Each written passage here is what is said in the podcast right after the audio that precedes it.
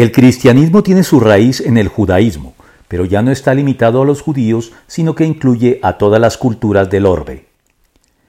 Habiendo ya establecido que, a diferencia del judaísmo, el cristianismo no es una religión nacional, sino una religión universal, y que Dios no discrimina a ninguno de quienes le temen y honran al margen de su procedencia, nacionalidad o cultura, ni les restringe indefinidamente el acceso a Él, abriendo en Cristo este acceso a todos los que lo deseen, sin parafernalias que lo impidan u obstaculicen, como todas las que existían en el Antiguo Testamento para los propios judíos, hay que puntualizar ahora la razón de esta apertura y de la incluyente amplitud que la caracteriza.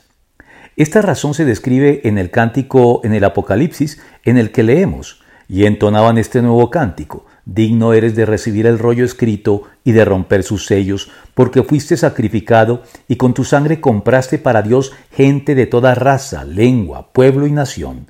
De ellos hiciste un reino, los hiciste sacerdotes al servicio de nuestro Dios y reinarán sobre la tierra.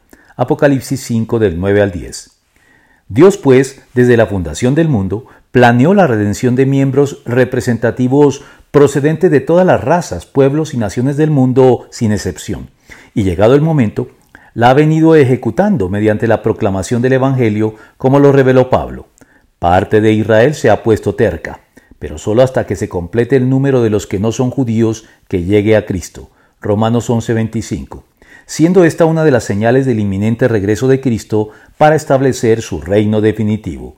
Y este Evangelio del reino se predicará en todo el mundo como testimonio a todas las naciones, y entonces vendrá el fin. Mateo 24, 14.